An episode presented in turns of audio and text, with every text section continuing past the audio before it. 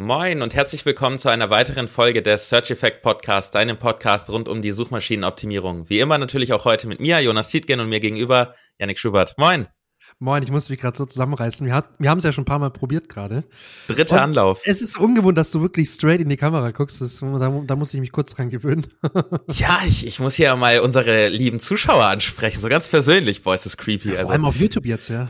Ja, wir haben ja unsere, unsere Masse, also die 20 Leute, die da gucken. Vielen Dank. Und hoffentlich werden es wieder 20 mehr nach dieser Folge.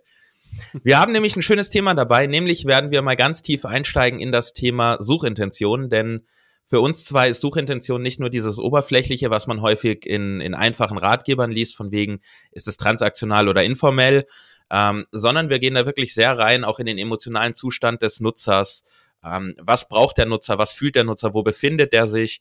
Gleichzeitig muss man unterscheiden, was die Suchintention des Nutzers ist, also der suchenden Person, aber auch, was Google interpretiert, was die Suchintention ist. Und was genau dieser Unterschied ist, erfährst du heute. Bevor wir aber loslegen, kommen wir zum Sponsor der heutigen Folge Ahrefs. Mit den Ahrefs Webmaster Tools hast du eine komplett kostenlose Möglichkeit, deine Webseite zu analysieren und zu überwachen. Sie zeigen dir die verschiedensten technischen SEO-Aspekte an und helfen dir bei der Bewertung des Status quo. Zusätzlich kannst du mit den Ahrefs Webmaster Tools deine Keywords prüfen und siehst, für welche Begriffe deine Webseite organisch rankt. Außerdem zeigen dir die Ahrefs Webmaster Tools an, welche Backlinks deine Webseite besitzt. Hier kannst du auf verschiedenste Metriken zurückgreifen, die dich bei der Bewertung deines Backlink-Profils unterstützen. Alles in allem wichtige Daten, um deine Webseite zu optimieren und im SEO Gas zu geben. Um dir die Ahrefs Webmaster Tools zu schnappen, gehe einfach auf search-effekt.de slash awt oder klicke auf den Link in den Show Notes ja, da wir da so viel in Anführungszeichen rein interpretieren oder weil das bei uns so einen hohen Stellenwert hat, lass uns das mal ein bisschen gliedern, an was wir alles ja. äh, denken, wenn es um Suchintention geht. Also Punkt eins, wie im Intro schon gesagt, kann man natürlich erstmal so grob unterscheiden, ist es transaktional oder ist es informell? Willst du da mal kurz unsere Hörer informieren, was da der große Unterschied ist? Ja, also bei transaktionalen Inhalten stehen ganz klar Produktseiten oder Kategorieseiten im Vordergrund. Ganz klassisches E-Commerce mit Online-Shops, ne? Das, das kennt jeder aus dem privaten Bereich. Und bei informationalen Content steht halt wirklich die Information im Vordergrund. Es geht nicht um irgendwelche konkreten Produkte, um konkrete Dienstleistungen oder, oder ganze Produktbereiche. Und das ist so der Hauptunterschied. Ne? Einerseits ich möchte entweder was kaufen oder ich bin kurz davor, was zu kaufen und brauche deswegen eben äh, eine Kategorieseite oder eine Produktseite. Oder aber ich will rein mich erstmal in ein, äh, über ein Thema informieren, über einen bestimmten Themenbereich und möchte einfach erstmal Recherche betreiben, äh, mich ins Thema einlesen und, und, und, und meine Informationen sammeln und eben überhaupt noch gar nicht an einen Produktkauf oder einen Dienstleistungskauf dran denken. Das Klassische, ist der wesentliche Unterschied ich meine, ganz klassisches Beispiel, dass man es mal schön auseinanderhalten kann. Äh, transaktional wäre Herrenschuhe kaufen oder Herrenwanderschuhe kaufen. Ganz simpel, da ist Kaufen mit drin, das ist sehr offensichtlich. Ähm, ein anderes offensichtliches Beispiel für informell wäre, wie hoch ist der Eiffelturm. Also es ist wirklich da so gesehen ganz klar getrennt, aber es gibt eben auch Fälle, da ist es deutlich enger gestrickt und da muss man dann bisschen mehr analysieren, was passiert. Bevor wir darauf aber eingehen, wie wir das analysieren, müssen wir einmal kurz das Thema klären dass es an sich, und das höre ich selten, ich weiß nicht, ob nur ich dieser Meinung bin oder wir zwei, weil du bist der gleichen Meinung, glaube ich, ähm, dass es zwei Arten von Suchintentionen gibt. Eben die des Nutzers und die, die Google reininterpretiert in die, die Art, wie der Nutzer sucht. Weil mhm. ich als Mensch gebe etwas ein und Google versucht ja zu interpretieren, was ich möchte. Und das ist das, was Google mhm. als Suchintention sieht. Ob das jetzt stimmt oder nicht, weiß Google natürlich erst, wenn es dann Daten auswerten kann, Klicks und so weiter. Aber an sich gibt's da ja zwei Suchintentionen. Und um das einmal klar zu machen, das Beispiel, dass sich das auch, dass sich eine Suchintention ändern kann und auch das Verständnis von Google sich ändern kann, was die Suchintention ist, als leider trauriges Thema, als Notre Dame abgebrannt ist, ähm, hat sich die Suchintention für Notre Dame brutal geändert, weil bevor das passiert ist, wurden da die ganzen ähm, Universities oder Colleges gerankt. Also das, ich glaube, das ist ein College, ne? College. Notre Dame. Also in, in Amerika mit äh, der Footballmannschaft, mit der Basketballmannschaft, weil das ja ein Riesenthema ist dort. Und nachdem das passiert ist oder seitdem das passiert ist, ist natürlich ganz viel über die Kathedrale gerankt. Die Wikipedia-Einträge, die News-Einträge, ähm, Beschreibungen davon, auch die Seite selbst von Notre Dame oder Notre Dame in dem Fall. Ähm, und dann nach einem gewissen Zeitraum, nachdem das vergangen war, dieses Thema und nicht mehr so aktuell war, war plötzlich alles gemischt, weil Google sich nicht mehr sicher war, was wollen die Leute sehen, wenn sie jetzt Notre Dame eingeben? Wollen sie die Mannschaft oder das College in Amerika oder wollen sie was über die Kathedrale? Und da sieht ja. man sehr, sehr gut, A, wie sich Suchintentionen ändern können und B, wie auch der Unterschied zwischen dem ist, was der Nutzer möchte und Google muss irgendwie interpretieren, was der Nutzer möchte. Das heißt, wir müssen auch da nochmal unterscheiden. Ne? Genau, und das ist, das ist ja ein wichtiger Punkt und ein, ein sehr, sehr kritischer Punkt, nämlich wenn wir davon sprechen, dass sich eine Nutzerintention teilweise verändern kann und, und wechseln kann, dann sprechen wir in den seltensten Fällen davon, dass sich äh, eine transaktionale Suchintent äh, oder eine transaktionale Suchintention ähm, zu einer informationelleren Suchintention verändert. Das ist eigentlich so gut wie nie der Fall, ähm, sondern eher beispielsweise die Art und Weise, wie eine Intention wirklich im Exakten aufgebaut ist. Also so diese Nuancen zwischen diesen Suchintentionen. Es gibt nicht die eine feste transaktionale Suchintention oder informationelle Suchintention, sondern da gibt's ja auch Nuancen. Ne? Sucht derjenige jetzt ein Produkt, also ist es ein spezifisches Produkt, oder sucht derjenige eine Kategorieseite, wo er sich ein bisschen Inspiration holen kann. Okay, ich habe jetzt verschiedene Produkte. Ich, ich will jetzt noch, ich weiß noch gar nicht wirklich genau, welches Produkt ich will. Ich suche aber eins, das mir dann gefällt. Beispielsweise ähm, Eheringe oder Trauringe. Wenn jemand in Google eingibt Eheringe, dann wirst du sofort sehen, da ranken nur Kategorieseiten, die eigentlich alle möglichen Eheringe haben. Alle Farben, alle Arten, ähm, alle Formen und so weiter und so fort, alle, alle Stile. Es ist also praktisch eine ganz, ganz allgemeine Kategorieseite zum Thema Eheringe. Gibst du jetzt aber in die Suche ein Eheringe Weißgold, dann ist die Suchintention tatsächlich, ich brauche weißgoldene Eheringe, also sieht aus wie Silber, Weißgold. Und da siehst du auch schon die Nuancen. Ne? Einerseits eine allgemeine Kategorie mit allen Farben und Formen und Stilen und dann hast du wiederum ähm, eine Kategorie, die schon etwas spezifischer ist und, äh, ist. Und genauso ist es ja auch mit Produktseiten. Manchmal hast du ein Keyword, wo du ganz genau weißt oder wo du eben vielleicht sogar nicht ganz genau weißt, ist das jetzt eine Kategorie oder eine Produktseite. Und da musst du dann wirklich richtig gut in die Analyse gehen und dir richtig gut klar werden, ähm, was wie wo rankt und was auch der Kunde, äh, was dem Kunden oder den Kunden äh, wichtig ist. Ne? Und dann musst du da schon überlegen, was will denn der jetzt wirklich? Und dann hast du vielleicht auch Kundendaten aus deinem CRM oder aus Befragungen oder aus den Feedbacks, äh, die du, die du erhältst. Und da ist teilweise nicht ganz so eindeutig, was dann wirklich das, die richtige Suchintention dann ist. Das ist tricky. Und genau da kommen wir dann im Prinzip in die Praxis, in die Analyse des Ganzen. Wie kriegen wir jetzt raus, ähm, was die Suchintention voraussichtlich ist. Wie gesagt, was Google denkt, dass die Suchintention ist. Und da ist der erste Ansatz, googeln und die Suchen, äh, die, die SERPs anschauen, die Suchergebnisse. Schauen, ja. was rankt dort. Weil man sieht mittlerweile recht gut, und ich glaube, da wird Google tatsächlich in Anführungszeichen besser. Es sind überwiegend gleiche ähm, Inhalte in den Suchergebnissen. Das ist positiv, aber auch negativ. Wenn wir die Suchintention rausfinden wollen, ist das natürlich praktisch. Wir sehen genau, wenn wir nach beste Herren-Wanderschuhe suchen, dann sind da wahrscheinlich zehn Listicles mit die zehn besten Wanderschuhe, die 15 besten Wanderschuhe und so weiter. Und wenn wir dann eine Produktseite dafür ranken wollen, wird das nichts. Wir müssen die Suchintention, die Google dort, sage ich mal, interpretiert und haben möchte, treffen. Das ist wirklich ja. der allererste und auch der einfachste Schritt. Google das Keyword, Google verschiedene Variationen des, des Keywords, weil wir schreiben ja nicht nur für eins, sondern wir decken ja ein Thema ab in unserem Inhalt ähm, und schauen nach, was rankt dort. Da sind dann die Klassiker. Ist es eine Produktseite, also ein einzelnes Produkt? Ist es eine Kategorieseite, also eine Übersicht von Produkten? Ist es ähm, ein Ratgeber, der einfach ausführlich geschrieben ist? Ist es ein Listicle mit verschiedenen Aufzählungspunkten? Und so weiter, sind da Infografiken drin und so weiter und so fort. Also was genau für eine, ich sag mal, Art von Inhalt rankt. Und das ist genau der Punkt, womit wir dann recht schnell rausfinden, was wir auch machen müssen. Weil wir müssen dem folgen. Es passiert sehr selten, dass wir dagegen angehen können und trotzdem sehr gut ranken.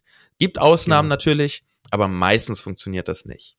Nochmal ein konkretes Beispiel in, an, ähm, in Anbetracht der, der Suchintention die jetzt vielleicht nicht ganz eindeutig ist auf den ersten Blick. Und zwar im SaaS-Bereich hatte das vor kurzem erst, deswegen glaube ich, eignet sich das Beispiel ganz gut. Ähm, du hast das Keyword, das Thema Projektmanagement und du hast ein Software, ein Tool für Projektmanagement, keine Ahnung, Asana, Trello, was es da so gibt am Markt. Und du willst für das Keyword Projektmanagement-Tool ranken, ne? weil du bist ja ein Projektmanagement-Tool, du hast ein Tool, eine Software und jetzt gibst du in Google ein Projektmanagement-Tool und einmal Projektmanagement-Tools. Und du denkst, ja gut, bei Tools, da ist ja Plural, ne, Mehrzahl, also wird wahrscheinlich irgendwie ein Listicle sein, wo dann viele verschiedene vorgestellt werden, wo mehrere miteinander verglichen werden. Dasselbe trifft tatsächlich auch auf das Singular-Keyword zu. Also Projektmanagement-Tool, da könnte man meinen, okay, der Kunde, der potenzielle Kunde will ja eventuell ein Tool. Deswegen gibt der in Google ein Projektmanagement-Tool. Das wäre jetzt die, die, die Nutzerintention eventuell. Die Google-Suchintention aber zeigt uns, dass Google der Meinung ist, hat sich vermutlich über die letzten Jahre so rausgestellt, dass äh, die Leute, die danach suchen, eigentlich noch nicht sicher sind, welches Tool sie wollen. Und deswegen ranken da im Endeffekt eigentlich nur Listicles von verschiedensten äh, Seiten, zum Beispiel OMR, OMR rankt da, äh, Factro kenne ich jetzt nicht und ich habe das mal schnell aufgemacht nebenher. Social Media Asana. Academy. Genau, Asana rankt da mit elf besten Projektmanagement-Softwares und Tools. Also selbst ein spezifisches Tool, relativ bekannt, Asana, hat ein, einen Blogbeitrag dazu ähm, erstellt, wo sie die elf besten Projektmanagement-Tools miteinander vergleichen. Sie sind natürlich auch mit dabei ne, und stellen sich als einer der besten Tools äh, natürlich vor, ganz klar. Ähm, aber du siehst, mit einer Produktseite aus, aus deiner, von deiner Website wirst du damit nicht ranken langfristig. Ja, Weil eben die Intention ganz klar ist, dass die Leute halt wirklich ein Listicle wollen mit mehreren Tools, die gegeneinander verglichen werden. Was ja auch in meinen Augen definitiv Sinn macht, und das führt uns super zu dem nächsten Thema, nämlich zu verstehen, was möchte ein Mensch wirklich haben. Und manchmal googelt man etwas, aber man weiß selber nicht ganz genau, was das Problem ist oder was ich genau suche. Man googelt einfach erstmal allgemein. Und Projektmanagement-Tool hat sich eben zum Beispiel wohl rausgestellt für Google anhand von Klickdaten, nehme ich mal stark an, dass ähm, die Leute eben noch nicht genau wissen, welches, sonst würden sie nämlich den Namen vielleicht mit eingeben. Wahrscheinlich, genau. Oder sie würden spezifischer werden. Projektmanagement-Tool Teams, Projektmanagement-Tool Selbstständiger oder sowas. Keine mhm. Ahnung genau. Aber ähm, da ist es dann eben ganz wichtig zu verstehen, und das hatte Janik vorhin schon kurz angesprochen, ähm, wie ist so der emotionale Zustand des Suchenden. Und da können wir natürlich, ähm, je nachdem, wie groß die Firma ist, können wir Kundenbefragungen vornehmen. Wir können im Sales-Team nachfragen. Das sind, glaube ich, auch Sachen, die SEOs gerne mal vergessen. Ja. Ähm, weil so ein Sales-Team ist den ganzen Tag in Kontakt mit Käufern und potenziellen Käufern. Die können sehr gut sagen, was ist da los, was wollen die, was sind die Rückfragen, was sind die Ängste, was sind die Probleme. Und das zu verstehen hilft uns nicht nur beim Verfassen von richtig guten Inhalten und das hilft wiederum dann gut zu ranken, sondern es hilft uns auch generell unser, unser Produkt besser zu verstehen oder unser Angebot und dadurch dann besser das ganze Thema abdecken zu können. Genau. Und was ich noch dazu sagen muss, es ist ja nicht nur so, dass das für Produkte gilt oder für eine Software oder so, sondern auch wenn du eine Dienstleistung verkaufst und anbietest. Auch da, du hast ja Kundenkontakt, ne? Du weißt ja, warum deine Kunden zu dir kommen, welche Probleme sie sich gegenüber sehen und, und welche Wünsche sie haben und welche Lösungen sie suchen. Und genau dieses Feedback kannst du ja dann auch wiederum verwenden bei den Themen, die du abdecken willst über, über den SEO-Kanal mit deiner Website. Und genau das das kannst du, das Feedback kannst du nutzen, um die Suchintention noch besser zu treffen. Und das führt uns auch super nochmal zu diesem emotionalen Thema rüber, ähm, weil es sehr, sehr wichtig ist zu verstehen, wie fühlt sich ein Nutzer gerade. Und ein schönes Beispiel wäre, ich meine, du bist ja auch in dem Bereich aktiv mit, mit Hunden. Ähm, wenn jemand googelt, mein Hund oder Hund hat XY gegessen. Ich weiß nicht, was giftig für Hunde ist, abgesehen von, keine Ahnung, mal, Schokolade. Schokolade der Klassiker. äh, Hund hat Schokolade gegessen. Dann will man keine 3000 Wörter lesen, weil man gerade verdammt noch mal richtig Angst hat, vielleicht heulend auf dem Boden sitzt, weil der Hund irgendwie ein halbes Stückchen Praline eingeatmet hat und jetzt will man wissen, okay, muss ich jetzt zum Tierarzt? Stirbt der jetzt? Was passiert jetzt? Was kann ich dagegen was tun? Kann oh mein ich Gott. sofort tun, ja. Und dann will man direkt eine Antwort. Und Ja. das ist sehr, sehr wichtig zu verstehen, in welchem emotionalen Zustand der, der Nutzer ist. Kann ich da ausführen? Muss ich erstmal mit dem relaten in dem Intro? Muss ich erstmal zeigen, so, hey, ich verstehe das und so ging's mir auch mal. In der Situation muss ich nicht von jemandem lesen, dass der auch mal einen Hund hatte vor zehn Jahren und dem ist es passiert, als die schön am Valentinstag die Packung aus. Das ist mir alles egal in dem Moment. Ich will verdammt nochmal die Lösung. Ich will wissen, was ist los, wie viel ist schädlich, was tue ich jetzt. Und deshalb ist es auch so wichtig zu verstehen, wie ist jemand drauf. Ja. Und Ja. das passiert viel zu selten, finde ich, wenn jemand einen Inhalt schreibt, dass er sich Gedanken drüber macht, was fühlt gerade ein Leser in dieser Situation. Es ist nicht immer so klar und nicht immer ist es so relevant wie jetzt bei diesem Beispiel, das wir gerade genannt haben. Aber ähm, es schadet einfach nicht, ein bisschen empathisch sich in die Rolle des Lesers zu versetzen.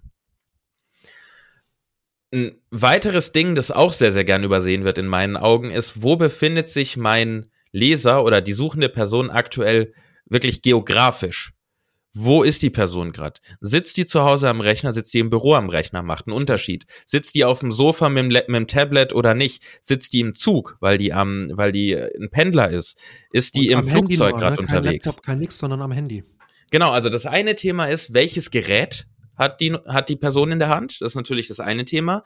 Aber das andere Thema ist auch, ähm, wo befindet sich der Mensch gerade? Ist der im Supermarkt? Weil ich habe eine Seite über Rezepte oder über Nahrungsmittel und ihre Alternativen.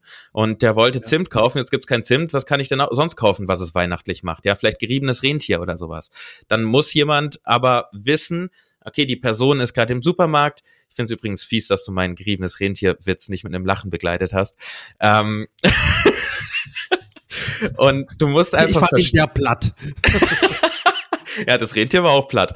Naja, ähm, der, der ist dann im Supermarkt, hat das Handy da, hat noch eine Tasche in der Hand, vielleicht ein Kind, das gerade irgendwie Süßigkeiten haben will. In welchem Zustand ist die Person? Wo ist die Person?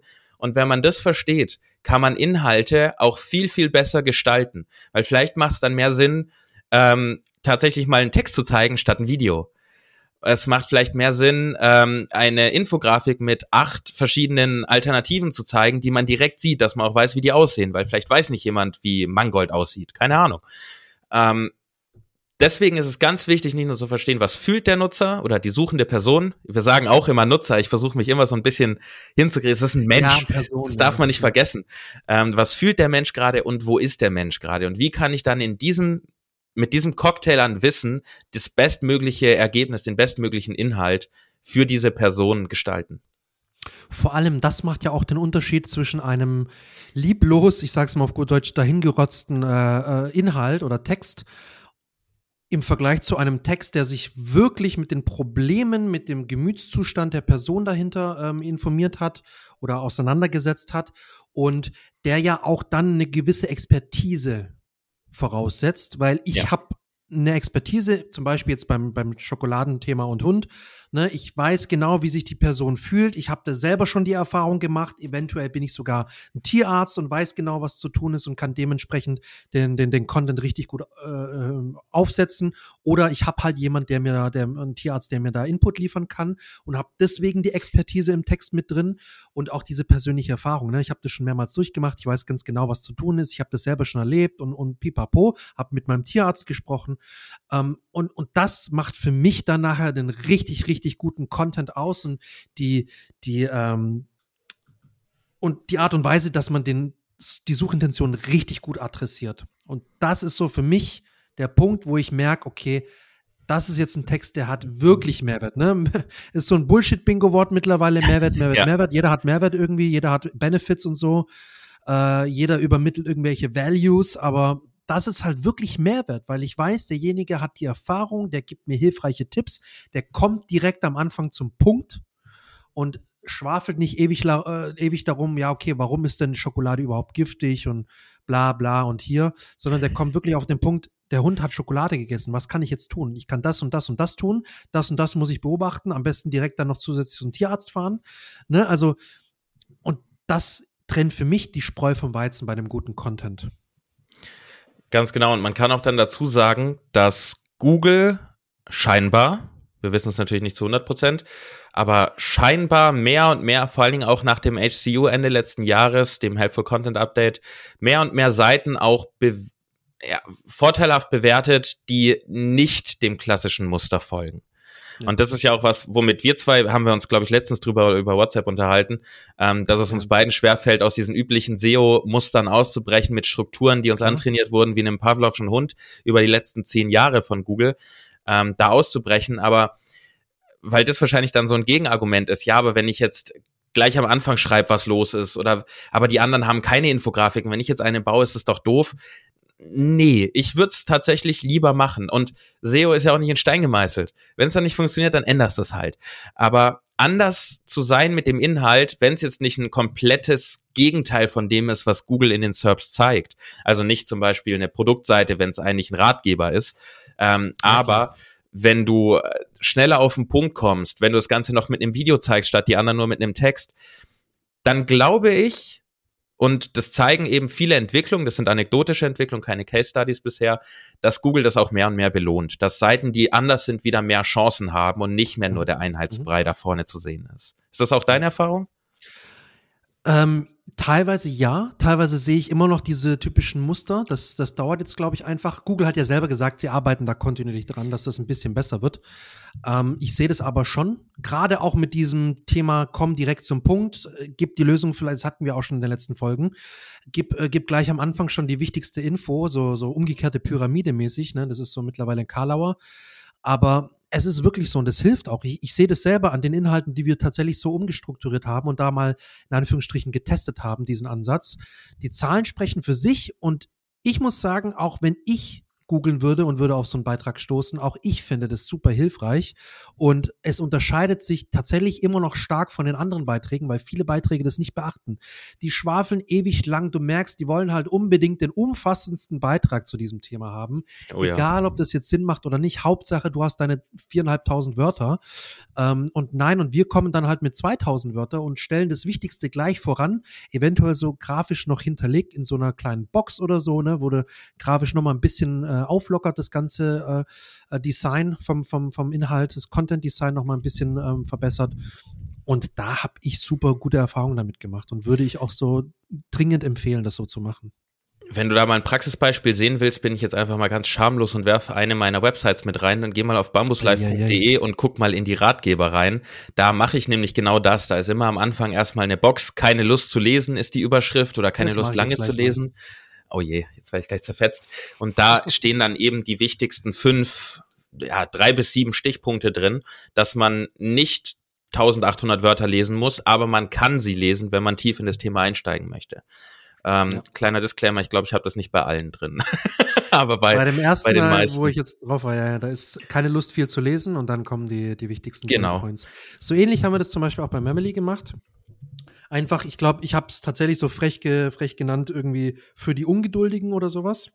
Also ein bisschen mit ja. einem zwinkernden Auge. Und dann tatsächlich so ähnlich wie du oder fast genauso wie du das gemacht hast, mit ein paar Bullet Points nochmal schnell hervorgeheben, was ist das Wichtigste? Was sind die Kernaussagen dieses Beitrags? Und hatten wir in der ersten Folge dieses Jahr schon angeteasert, damit holst du beide Seiten ab. Diejenigen, die ungeduldig sind, die gleich die Info haben wollen aber auch diejenigen, die zwar geduldig sind, die sich richtig äh, informieren wollen über dieses Thema, auch bereit sind, äh, einiges da an Zeit jetzt zu investieren und den kompletten Beitrag zum Beispiel zu lesen, selbst die holst du ja auch ab, weil sie schon mal das Wichtigste richtig. erfahren und dann genau wissen, ah, okay, darum geht's in dem Beitrag, okay, jetzt, jetzt lese ich weiter, ne, mich interessiert es. Und die Ungeduldigen wiederum sagen sich, okay, geil, ich weiß jetzt meine Infos, jetzt weiß ich, was zu tun ist und jetzt weiß ich, was Sache ist, dann kann ich ja jetzt äh, erstmal das sein lassen und eventuell später nochmal lesen in Ruhe. Ganz genau. Und das ist das Wichtige, dass man allen Lesern oder möglichst vielen Lesern das bietet, was sie wollen. Wenn sie es kurz wollen oder lang wollen, können wir ja beides bieten. Du wirst nicht alle, alle Zielgruppen, ganz kurz noch dazu, du wirst nicht alle Zielgruppen richtig adressieren können mit dem Beitrag. Du hast immer mal wieder eine Gruppe von Leuten, die eventuell ja nicht ganz so damit 100% was anfangen kann, ne? wo, wo, wo einfach der, der Intent, der hinter, dem, hinter der Person steckt, einfach nicht ganz 100% getroffen wird. Aber der Großteil der Leute wird damit echt gut bedient und du musst dich ja irgendwo orientieren. Ne? Du kannst jetzt nicht, du kannst es mit, mit einem einzigen Content-Piece nicht allen recht machen, nicht allen Leuten. Du kannst nicht alle Lebenslagen sozusagen abdecken, in die, in, in die der Content äh, konsumiert wird. Aber du kannst versuchen, bestmöglichst ähm, den Content aufzubauen, damit eben jeder irgendwie was davon hat.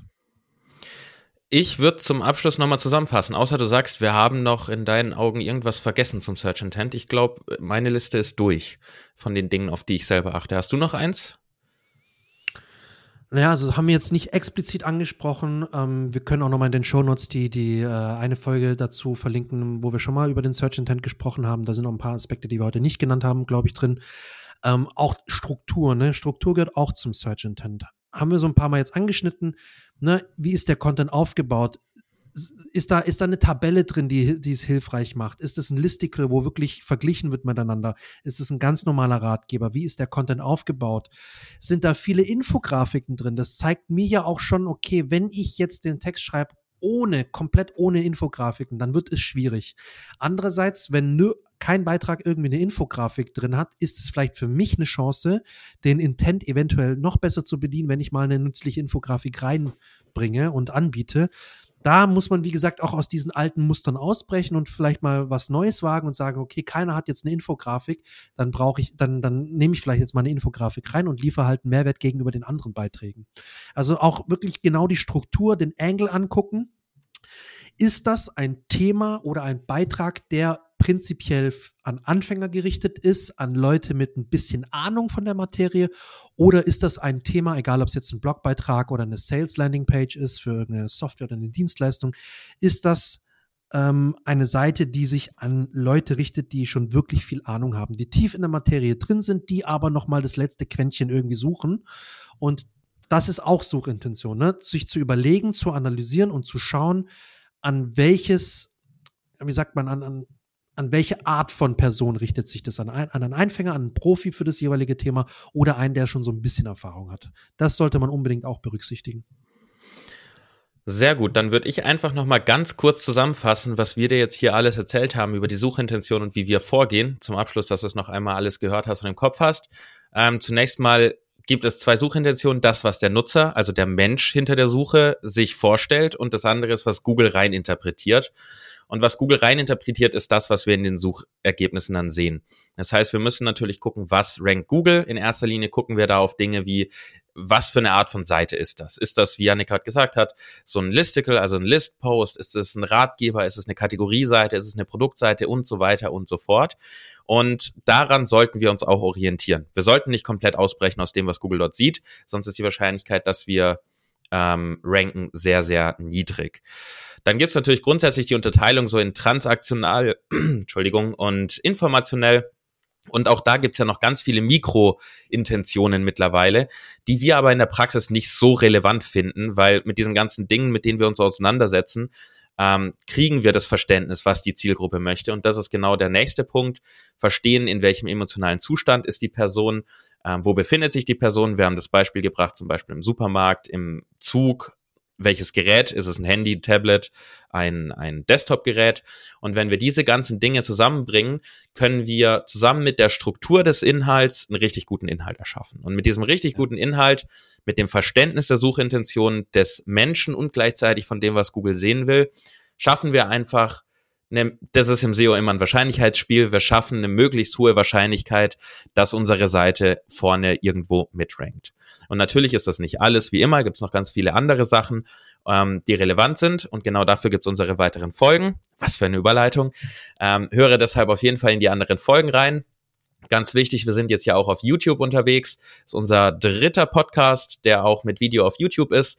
Der große Vorteil für dich, du kannst dort kommentieren und wir können in Kontakt treten. Das heißt, wenn du Fragen hast, Rückmeldungen, äh, konstruktive Kritik oder irgendwelche Themenvorschläge, die du gerne mal hören möchtest, dann schreib uns gerne einen Kommentar und abonniere natürlich unseren YouTube-Kanal und natürlich auch hier den Podcast in deiner Podcast-App, falls du nicht auf YouTube unterwegs bist und so weiter und so fort. Mehr sage ich gar nicht. Vielen Dank fürs Zuhören. Und Yannick, Du hast wie immer noch die letzten Worte.